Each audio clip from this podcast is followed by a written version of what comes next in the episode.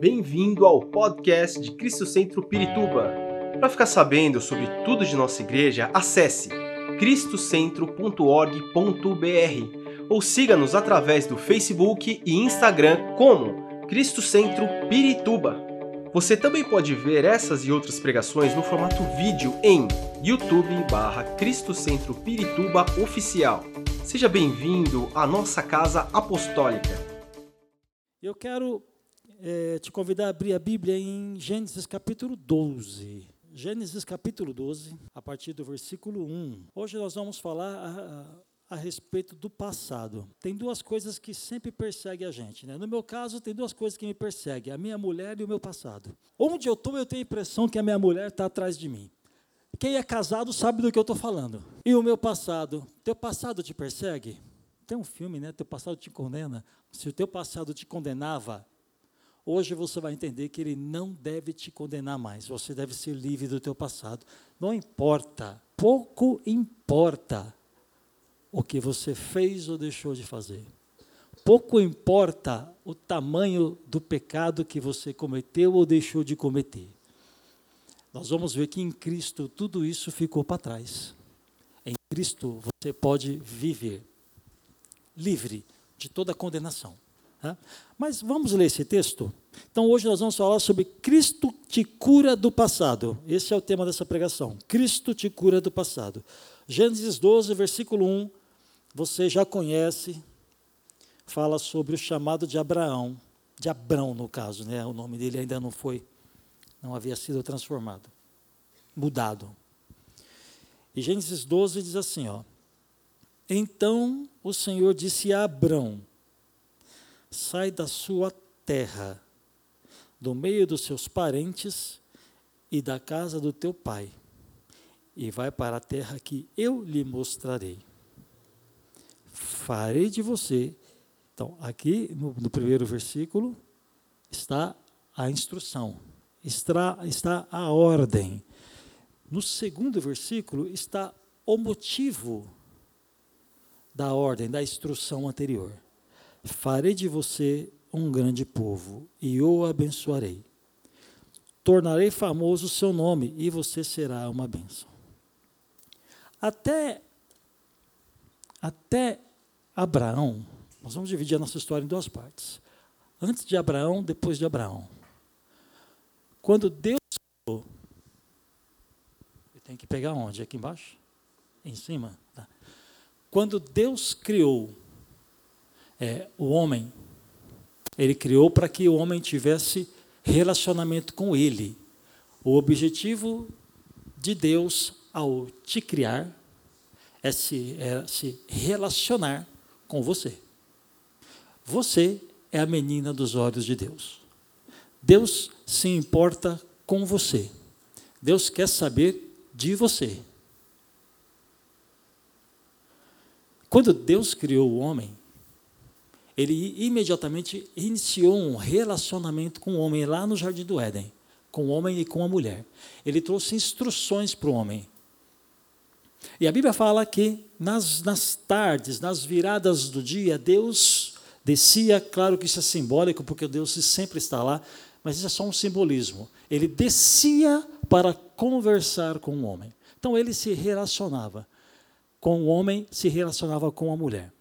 Mais tarde, começou a se relacionar com a descendência do homem e da mulher. No caso, Sete. Né?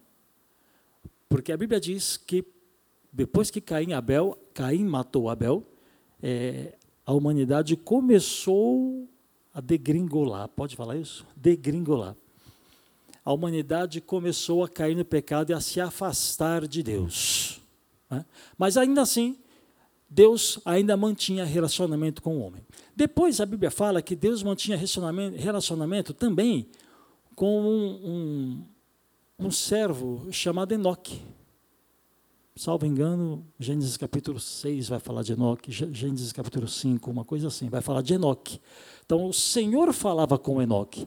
Judas, o livro de Judas também traz um pouco do relato desse relacionamento entre Deus e Enoque. Mais tarde ainda, a Bíblia vai falar que Deus também se relacionou com Noé. Noé e posteriormente a sua família. Então, o que eu estou querendo te mostrar num primeiro momento é que Deus, até ali, Noé, até antes do dilúvio, se relacionava de forma pessoal com os seus filhos. Se relacionava com todas essas pessoas, esses nomes que eu mencionei para vocês, de forma individual. Mas, a partir de Noé, uma coisa diferente aconteceu. A Bíblia fala que todo mundo foi, todo o planeta voltou a ser povoado pelos três filhos de Noé, porque só tinha os três filhos de Noé. Abraão, este, este texto que nós lemos fala de Abraão. Abraão é descendente de Sem, um dos filhos de Noé. Abraão morava em Ur dos Caldeus, na Mesopotâmia. Na Mesopotâmia, numa cidade chamada Ur dos Caldeus. E Deus chamou Abraão para mudar um pouco a dinâmica, mudar um pouco não, mudar muito a dinâmica do seu relacionamento com o homem. Se até Noé Deus falava de forma individual, a partir de Abraão, Deus quer formar um povo para, além de continuar falando de forma individual, como fala com você ainda hoje, não é assim? Deus fala com você de forma individual, não é isso? Quando você está lendo, quando você está orando, quando você está ouvindo uma pregação, Deus está falando com você, não é isso? Então Deus ainda fala com você de uma forma individual. Mas não é mais apenas de uma forma individual. Deus chamou Abraão para formar um povo e, a partir deste povo, também falar de forma coletiva. Deus agora não vai falar somente com o filho, ele quer falar com a família. O objetivo, de Deus era este: falar com a família. Então ele chama Abraão. Vai lá em Ur dos Caldeus, e chama Abraão. Quem era Abraão? A Bíblia fala um pouco sobre ele. Eu quero que você vá comigo, por favor, em Juízes, em Juízes não, em Josué, capítulo 24. Mantenha aí esse texto de Gênesis 12 separado, porque nós voltaremos nele. Vamos lá em Josué, capítulo 12. Vamos ver o que a Bíblia fala a respeito de capítulo 12, não. Falei 24. Josué, capítulo 24. Vamos ver o que mais a Bíblia fala a respeito dele.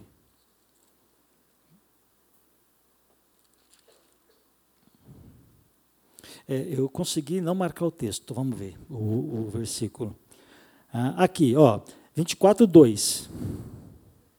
24, 2. Diz assim: Josué disse a todo o povo: Assim diz o Senhor, o Deus de Israel: Há muito tempo, os seus antepassados, lembre-se que aqui Josué estava fazendo o seu discurso final aqui, né? Eles já haviam terminado de conquistar, ou, ou faltava muito pouco para conquistar da terra prometida. Ele estava fazendo seu discurso final e estava dizendo, pondo o povo na parede, porque, é, ao contrário do que muitos irmãos imaginam, mesmo Deus estando com o povo aqui, é, de, ajudando o povo, dando a vitória ao povo, durante a conquista de Canaã, o povo era idólatra. Não se engane, nós não tínhamos ali um povo israelita que cultuava somente a Deus. Eles ainda eram idólatras. Para você ver, para que você veja o tamanho da paciência que Deus teve com este povo.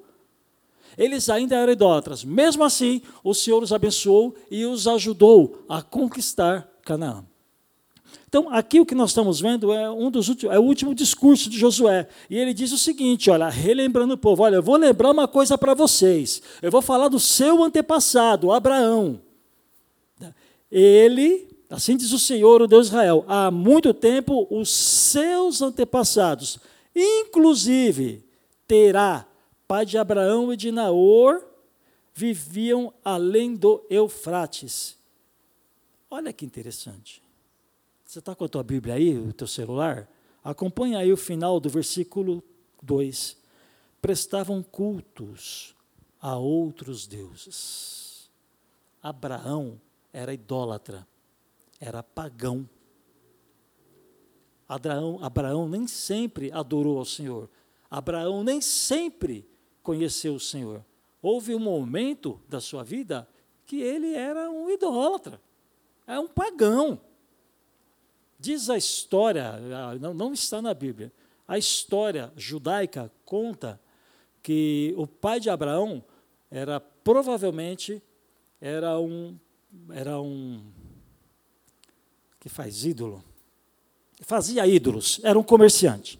Ele fazia e comercializava ídolos. Foi desta família que Abraão saiu. Então eu imagino que agora você deve estar imaginando o primeiro texto que eu li, quando Deus chamou Abraão e falou: Sai da tua terra, da tua parentela e da casa do teu pai. Porque eu quero fazer de você o pai de uma nação. Só que não dá para fazer de você um pai de uma nação do jeito que você está. Deu para entender? Lembra quando Deus te chamou? Lembra? Como que você estava? Tem gente, vocês não podem ver aqui na frente, tem gente lá no fundo caído na gargalhada. Está faltando ar para alguns aí atrás. Eu também. Eu era idólatra. Eu já contei aqui algumas vezes que eu participava de um banda. Eu fui batizado em um banda, batizado em candomblé. Meu negócio era andar de braço dado com demônios. Até que o Senhor um dia me alcançou aos 17 anos de idade. E transformou a minha vida. Na verdade, vem transformando, né? Vem transformando. Tem bastante casca. De acordo com a minha esposa, tem muita coisa para mudar. Aleluia. Como que era a sua vida? Você lembra? Lembra? Pois é. Ó, viu? Tá um burburinho já aqui na minha, à minha direita aqui, ó. Tá, tá um burburinho aqui, ó. Ok. Então Deus chamou Abraão, mas insistiu. Insistiu com ele: sai da tua terra, da tua parentela e da casa do teu pai. Existem pecados, você vai se lembrar agora da sua família. Existem pecados que são típicos de uma terra, de uma nação, de uma nação, não é verdade? Quando você pensa em determinado estado ou determinado país, você, você logo pensa em um tipo de pecado que é comum, que é característico naquela região. Vou dar um exemplo. Quando se pensa em Rio Grande do Sul, o que, que vem à sua mente? Alguns dirão machismo. Ou eu estou errado? Ainda tem. Mas tem uma coisa no Rio Grande do Sul que se tornou pior que o machismo. É a, a, o espiritismo. Eu não sei se os irmãos sabem, é, no Rio Grande do Sul existem tantos centros espíritas, e eu estou colocando aqui no caso toda, toda sorte de, toda classe de espiritismo. Existem mais templos no Rio Grande do Sul do que na Bahia. Você, você já imaginou isso? Para mim, isso era inadmissível, mas eu descobri que não, que o Rio Grande do Sul está bem complicado lá. Mas deu para entender onde eu quero chegar, né? Então você pensa numa terra, uma terra tem determinado tipo de problemas. Por exemplo, a América Latina é conhecida pelas, pelas, pela festa da carne, pelas, pela sensualidade que existe em toda a América Latina. Quando você fala em países, em países frios, gelados, com pouca presença de sol, não tem necessariamente um pecado, mas existe uma característica deles que é a depressão. Minha esposa estava falando disso ainda hoje. Depressão a falta de sol, a ausência do sol gera depressão nas pessoas, não é isso? Tá. Mas o calor gera ódio em alguém também, alguém, né? Alguém não, quase que eu entrego. Em algumas pessoas, pessoas que sentem muito calor ficam com ódio também, ódio de quem não tem calor. Mas existia um pecado lá na terra de, de, da Mesopotâmia, na terra de Ur. Vocês estão entendendo onde eu estou querendo chegar, né? Há um pecado. Deus estava dizendo para Abraão: Abraão, vou te transformar, mas você vai deixar o pecado que se pratica na cidade, nessa terra onde você mora. Porque eu quero fazer de você uma nação, mas não desse jeito. E aí ele continuou: sai da tua parentela. O que é uma parentela? A tia, o tio, o vô, é a extensão da família. É a família, a família é pai, mãe e filhos. E a parentela é toda a extensão. Tio, tia, vovó, bisavô, bisavó, e daí por aí afora. Primo de primeiro, segundo, terceiro, quarto, quinto, sexto, sétimo grau. É por aí afora. Isso é parentela. Então, existem pecados que são característicos de uma parentela. Lembra-se de sua família, quando ele reúne todo mundo lá, existem coisas que são característicos deles. E Deus falou para Abraão: Ó, oh, não quero só que você largue os pecados lá da terra onde você mora. Eu quero que você largue os pecados que a sua parentela, a sua família toda, quando está reunida, eu quero que você largue esses pecados também. E aí ele foi ainda mais: sai da casa do teu pai. Aí é a família mais próxima. Acho que é chamada ainda de família nuclear, se eu não estiver enganado. Pai, mãe e filhos. Existem pecados que estão cometidos somente nesta família. Alguns pecados característicos da família. Deus, eu vou repetir, porque é importante. Deus chamou Moisés, Abraão. Moisés vive querendo se intrometer, mas ele não vai. Deus chamou Abraão. Deus chamou Abraão e falou para ele: Quero você, mas não assim, eu vou te mudar. É a mesma coisa ele falou para você. Deus falou para você: Eu quero você, mas eu vou te mudar. Você não vai ficar do jeito que você está, porque eu te amo muito e eu vou te lapidar. Amém? Essa história é bonita, porque Deus pegou, Deus chamou alguém totalmente improvável. Alguém que talvez eu e vocês olhemos para ele e falamos: esse eu não quero de jeito nenhum. Para esse cara eu não vou nem falar de Jesus, eu não vou falar de Jesus para ele.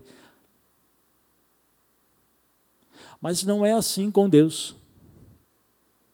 A palavra de Deus fala que ele deseja, ele quer que todos cheguem à salvação. Todos. Não importa o quão afundado no pecado determinada pessoa esteja, não importa o tamanho do pecado que está prendendo determinada pessoa, o desejo de Deus é salvar.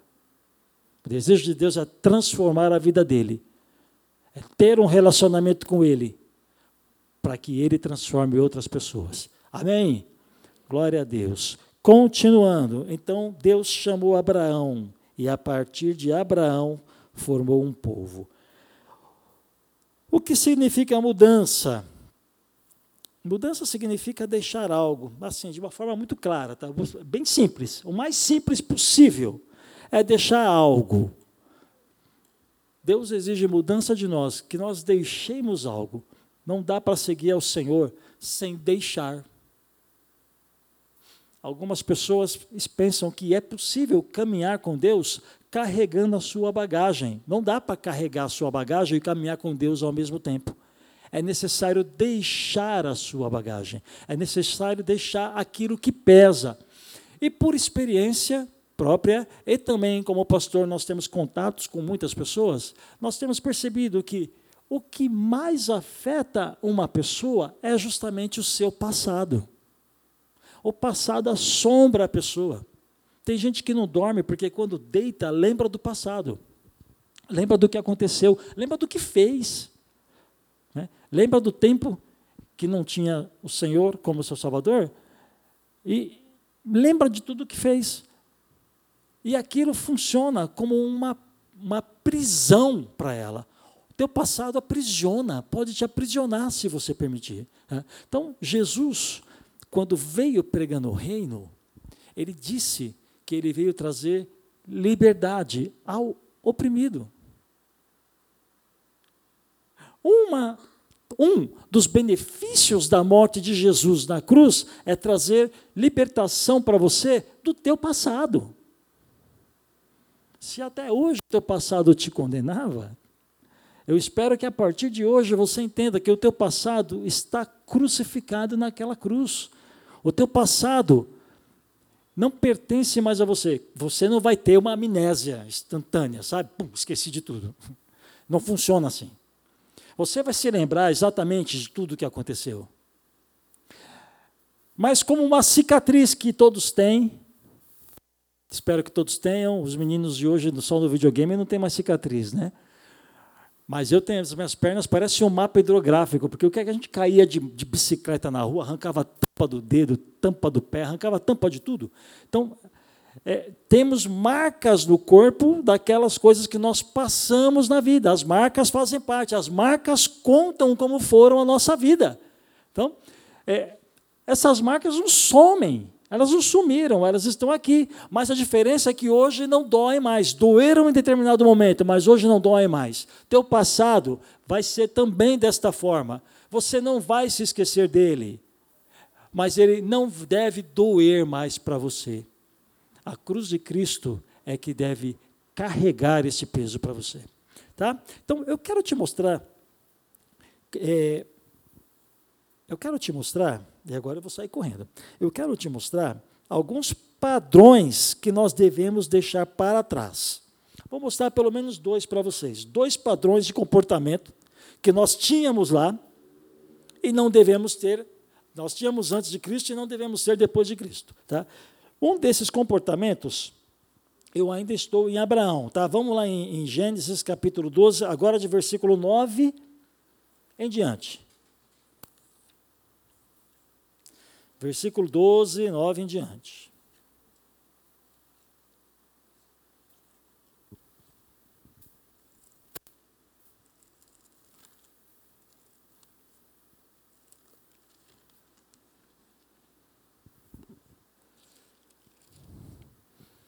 Diz assim, ó. Versículo 9. Depois Abraão partiu e prosseguiu em direção ao Negueb. Houve fome naquela terra, e Abraão desceu ao Egito para ali viver algum tempo, pois a fome era rigorosa. Quando estava chegando ao Egito, disse a Sarai, sua mulher: Bem sei que você é bonita. Quando os egípcios a virem, dirão: esta é a mulher dele, e me matarão, mas deixarão você viva.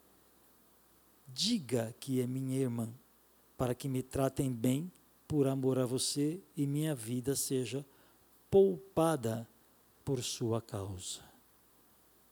Abraão era meio irmão dela.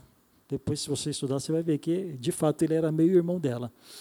Mas a conotação daqui é outra. A conotação que está aqui é outra ele pediu para que ela mentisse, para que a vida dele fosse poupada. Então a gente tem duas coisas aqui. Primeiro, ele se preocupou com a vida dele, certo? Minta para que eu não morra. E automaticamente ele não se preocupou com a vida dela.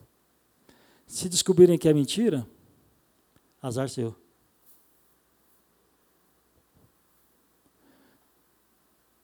Abraão mentiu. Quero te mostrar, eu falei de estou falando sobre comportamento de família, né? Vá lá comigo agora no mesmo livro de Gênesis, só que agora no capítulo 26.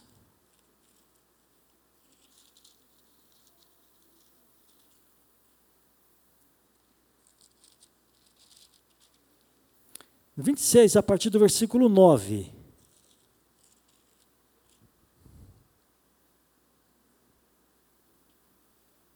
Então Abimeleque chamou Isaac. Isaac é filho de Abraão, você lembra disso, né? Então Abimeleque chamou Isaac e lhe disse: Na verdade, ela é tua mulher. Por que me dissesse que ela era tua irmã? Percebeu? O mesmo pecado do pai. Assim como o pai mentiu para se proteger, pediu que a esposa mentisse para se proteger, o filho Isaac pediu para sua esposa Rebeca mentir para protegê-lo. Aqui foi pior, porque ela não é minha irmã dele. Então, note o seguinte: o que, o que eu quero te mostrar com esses dois textos? Que existe um padrão que é familiar. No caso de Abraão, a mentira era esse padrão que passou do pai para o filho. O filho cometeu o mesmo erro do pai. Dá para entender? Eu gostaria que agora você fizesse uma, uma autorreflexão. Que tipo de pecado, que tipo de coisa errada você está cometendo? que é uma característica da sua família? Mas essa é uma pergunta retórica, não é isso? Eu não quero a resposta. A resposta é para você. Que tipo de pecado você ainda está preso? A que tipo de pecado você ainda está preso? Que você sabe que é um pecado de família, que o seu pai cometeu, que a sua mãe cometeu, que o seu tio cometeu, sei lá, mas você ainda continua cometendo. Eu conheço é, famílias que têm esse, esse tipo de padrão. Conheço uma família em específico que todos os homens daquela família, do bisavô ao neto mais novo, os homens, todos eles cometeram adultério. Todos eles, todos, todos os homens. Coincidência? Não é coincidência. Não é coincidência. Isso é um padrão de pecado. Isso é motivado por um espírito, um demônio familiar, um demônio que age nas famílias. Eu conheço ah, famílias que. É, famílias não, eu conheço uma família que as mulheres se tornaram prostitutas. As mulheres da mesma família se tornaram prostitutas. É acaso? É profissão de família? Nada disso. Nada disso. Isso é um padrão de pecado, é um comportamento que é gerado por um demônio que prende essas pessoas. Um demônio que age na família. Eu sei que vocês estão assustados, mas deixa eu falar uma coisa. Os mais antigos de Cristo Santo sabem. É, nós acreditamos que mesmo uma pessoa quando crê em Jesus como Senhor e Salvador da sua vida, ela ganha de forma automática a sua salvação. Se você, não, se você não crê assim, você devia crer, porque a Bíblia diz isso. Romanos capítulo 10 fala isso, Efésios capítulo 2 fala isso, dentre tantos textos. Jesus te traz a salvação. Mas, isto não significa que quando você crê em Jesus, a sua alma é totalmente restaurada, o seu corpo é totalmente restaurado de tudo que aconteceu. Isso é verdade? Na prática, não é verdade. Na prática, nós vemos pessoas que creem em Jesus de forma genuína, pessoas que amam o Senhor com sinceridade de coração, mas que possuem problemas nas suas almas. Medo, depressão, sei lá, tanta coisa, e também nos seus corpos. Então nós cremos que crer em Jesus te traz a salvação. Amém? Te traz a salvação. Porém, nós cremos que é necessário que essa pessoa passe por um processo de libertação. Nós cremos nisso aqui. E eu não sei se, se você veio de uma igreja histórica, né, uma igreja reformada, talvez você vai se escandalizar com o que eu estou falando, porque os, os irmãos que não sabem, os históricos, os reformados, creem que quando você crê em Jesus, isso é suficiente para que a sua vida toda seja transformada. É, mas na prática não é assim que a gente vê, né? A prática diz o contrário. Né? Então Jesus ele vem resolver a questão da sua salvação, do seu relacionamento eterno com Deus, da sua presença eterna com Deus. Jesus vem mudar a sua natureza. Então você não passa a ser mais filho do diabo, você passa, você se torna filho de Deus. Amém? Filho de Deus. Então a questão da salvação deixa de ser um problema. Porém, ainda existe a necessidade de curar a sua alma, de curar o, o seu corpo de tantos anos de maus tratos que o diabo gerou na sua vida. Como esse que eu estou falando aqui. Nós temos na Bíblia a história de uma mulher, Raabe, a prostituta, lá em Josué, capítulo 2. Abra lá. Josué, capítulo 2.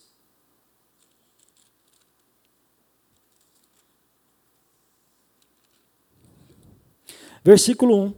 Diz assim, ó: Então Josué, filho de Nun, enviou secretamente de Sitim dois espiões, dois espiões, ele lhes disse: Vão examinar a terra, especialmente Jericó.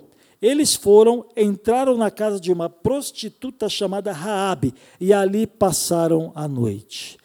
Uh, depois você você pula lá para Josué, é, versículo capítulo capítulo 6, salvo engano, deixa me ver. É, capítulo 6, versículo 25. Capítulo 6, versículo 25 diz assim: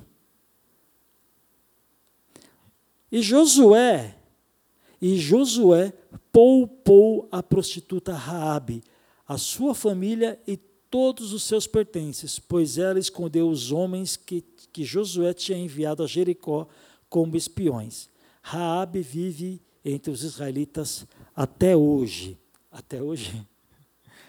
Isso até hoje significa até o dia em que esse texto foi escrito. Tá? Então, Raabe quando você, eu, eu estimulo que você vá Josué para ler a história inteira. Eu contei o começo e o fim, mas o, o legal está no meio. O meio diz que Raabe prendeu, é, que os, os, israelitas mandaram Raabe prender uma fita, né, um, uma fita, um pano vermelho na sua porta ou janela lá. E quando Israel invadiu e que eles começaram a matar todos os inimigos, eles viram aquele pano vermelho, aquela fita vermelha e sabiam que ali naquela casa a morte não podia entrar. Porque aquele pano vermelho, aquela fita vermelha, simbolizava o sangue de Jesus. Era profético isso. Era o sangue de Jesus protegendo aquela mulher que passou a crer no Deus de Israel. Então, uma prostituta foi salva, foi poupada, teve sua vida poupada, sua família poupada, ela foi salva e ela se tornou, ela fez parte da genealogia de Jesus. Uma mulher teve a sua vida transformada e entrou na genealogia do rei Davi como consequência de Jesus. Então, o que eu quero dizer é o seguinte: se você tem na sua família, ou se você ainda tem este comportamento, este padrão de comportamento que não está de acordo com a palavra de Deus, e você sabe qual é o padrão de comportamento que não está de acordo com a palavra de Deus, Assim como o Senhor fez com Raabe, ele faz com você, ele transforma a sua vida. O Senhor está aqui para te transformar. Ele não vai permitir que você ande com o seu comportamento, a menos que você queira. Se você não quiser ser transformado, paciência, não é verdade? Paciência. Se você quiser, o Senhor pode, a partir de agora, de hoje, começar a transformar a sua vida, te ajudar a mudar este comportamento que você tem. Amém? Glória a Deus, vou caminhando para o final. Não sei como, mas vou. Em nome de Jesus eu profetizo isso. Né? Outro tipo de padrão que você deve eliminar da sua vida. Bom, eu falei sobre o padrão de comportamento, pecados que você comete. Mas olha, tem um outro padrão de pensamento, de um outro padrão é, tão ruim quanto aqueles atos que, que você comete, são os seus pensamentos. Os seus pensamentos acabam com você. Os seus pensamentos te sabotam. Os seus pensamentos fazem com que você se torne uma pessoa parada na vida, travada na vida. Abra lá em Juízes, capítulo 6. Juízes capítulo 6. Eu não sei porque eu falo abra lá, esse projeto aqui, né? Em vez de falar é, abra lá, falou olha lá. Olha lá. Juízes capítulo 6. Fala sobre um camarada que vocês conhecem muito bem, Gideão. Olha o que o texto fala. De novo os israelitas fizeram o que o Senhor reprova. E durante sete anos eles os entregou nas mãos do, dos midianitas os midianitas dominaram Israel. Por isso os israelitas fizeram para si esconderijos nas montanhas, nas cavernas e nas fortalezas. Ah, pula lá para o versículo. Para o versículo 11. Versículo 11. Não, 11 não, é muito. Vai lá no 7. Quando os israelitas clamaram ao Senhor por causa de Midian, ele lhes enviou um profeta que disse: Assim diz o Senhor, o Deus de Israel: Tirei vocês do Egito, da terra da escravidão. Eu os livrei do poder do Egito e das mãos de todos os seus opressores. Expulsei-os e dei a vocês a terra deles. E também disse a vocês: Eu sou o Senhor, o seu Deus. Não adorem os deuses dos amorreus, em cuja terra vivem, mas vocês não me deram ouvidos. Então o anjo do Senhor veio e sentou-se sobre a grande árvore de Ofra, que pertencia ao Abiesrita Joás. Gideão filho de Joás, estava malhando trigo num tanque de prensar uvas para esconder, para esconder dos midianitas. Então o anjo do Senhor apareceu a Gideão e lhe disse: O Senhor está com você, poderoso guerreiro. O Senhor está com você, poderoso guerreiro. É, mas o guerreiro estava malhando trigo no lugar errado para esconder do inimigo. O poderoso guerreiro estava se escondendo do inimigo. Poderoso guerreiro estava com medo do inimigo. O poderoso guerreiro sabia que não podia lidar com o inimigo. Este era o poderoso guerreiro, de que, de, é, que aos seus próprios olhos de guerreiro não tinha nada. Mas o Senhor disse para ele: o Senhor está com você, poderoso guerreiro. É assim que Deus te olha. Como um poderoso guerreiro, como uma poderosa guerreira. Um dos padrões de pensamentos que mais destroem a nossa vida é o medo. O medo. As pessoas no passado colocaram medo em nós, dizendo palavras, medo de forma sutil. Você não vai conseguir. Você não vai conseguir. Já ouviram isso? Isso aí não é para você, não. É grande demais para você. Não vai conseguir isso, não. Você não vale nada. Alguém já ouviu isso? Você não vale nada. Você não vai dar em nada. Tinha um pastor que eu gostava muito, infelizmente ele faleceu. E ele escreveu um livro que eu gosto muito, que fala, o, título do livro é muito legal, é Santos em Restauração. Nós somos santos, porque somos separados. A palavra santo para nós tem essa conotação, separados para Deus, mas estamos todos sendo restaurados por Deus. Né? O Birajara Crespo é o nome dele. E ele, nesse livro, ele conta a história de uma menina que na sua infância ela escutava o seu pai. Enquanto ele estava sentado numa poltrona assistindo televisão, bebendo cerveja, ele olhava para ela e falava: Você não vale nada, você é uma vagabunda, sai daqui. Aí, nesse livro, ele narra que essa menina se tornou mais tarde uma prostituta, porque aquelas palavras que o pai disse da sua filha, disse para a sua filha, encontraram é, lugar no coração dela. Ela colheu aquilo. E ela entendeu que talvez seja esse mesmo o destino dela se tornar uma prostituta. Mas deixa eu te falar uma coisa: não é isso que Deus quer para a tua vida. A palavra de Deus fala que lá uma mulher foi pega em adultério e foi trazida até a presença do Senhor Jesus. Lembra da história? Aí Jesus, Jesus é Jesus, né? Tá, tá bom. Quiseram pegá-lo, né? A lei de Abraão manda apedrejar. O que, que você diz aí, hein, Jesus? Tá bom. Aquele que não tem pecado, pode atirar a primeira pedra. E um a um, a Bíblia diz, um a um, eles foram saindo. Enquanto Jesus ficou na dele. Depois que todo mundo foi embora, ele perguntou para ela, né? Eu gosto muito disso. Cadê os teus acusadores? Onde estão os teus acusadores? Foram embora. Nem eu te condeno. Vá e não peques mais. Jesus não disse que ela estava certa. Momento nenhum Jesus disse que ela estava certa.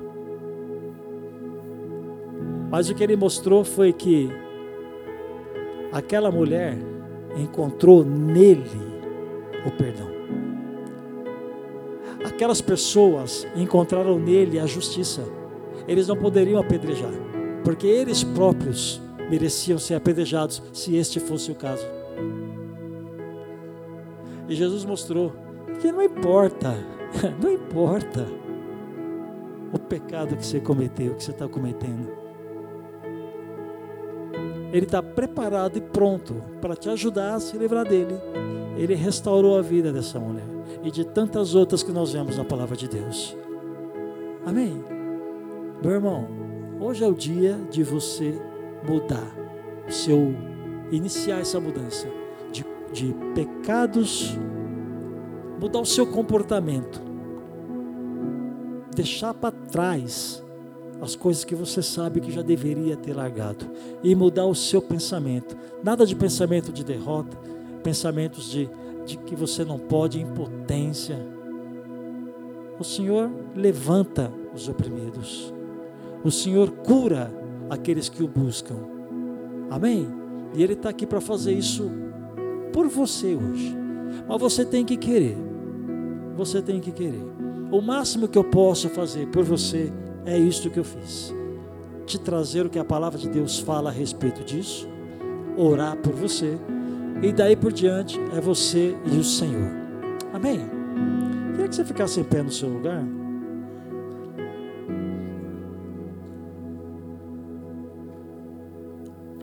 Porque eu quero orar por você. Feche os olhos, só para você não se distrair. Só por isso. Só por isso. Não vou fazer mágica nenhuma. É só por isso. E eu gostaria que você pensasse agora: quais são os comportamentos inadequados? Sabe, você é filho, você é filha de Deus. Você foi comprado por um alto preço. O preço que foi pago por você foi o sangue do Senhor Jesus, foi o sangue do Rei, o preço que foi pago por você foi o sangue daquele que vai reinar eternamente. Então você, a Bíblia diz que você, por meio desse sangue, se tornou filho e filha de Deus. Você faz parte da família do Senhor. Então tem comportamentos que são inadequados para a família do Senhor. Talvez esse comportamento era adequado quando você não tinha Jesus, mas hoje não é mais. Então, procura aí no seu coração. Quais são esses comportamentos que você sabe que precisa jogar fora, mas não tem conseguido? O Espírito Santo vai te ajudar. Mas também procura aí no seu coração quais são os pensamentos que você tem tido, que tem é, mantido você presa.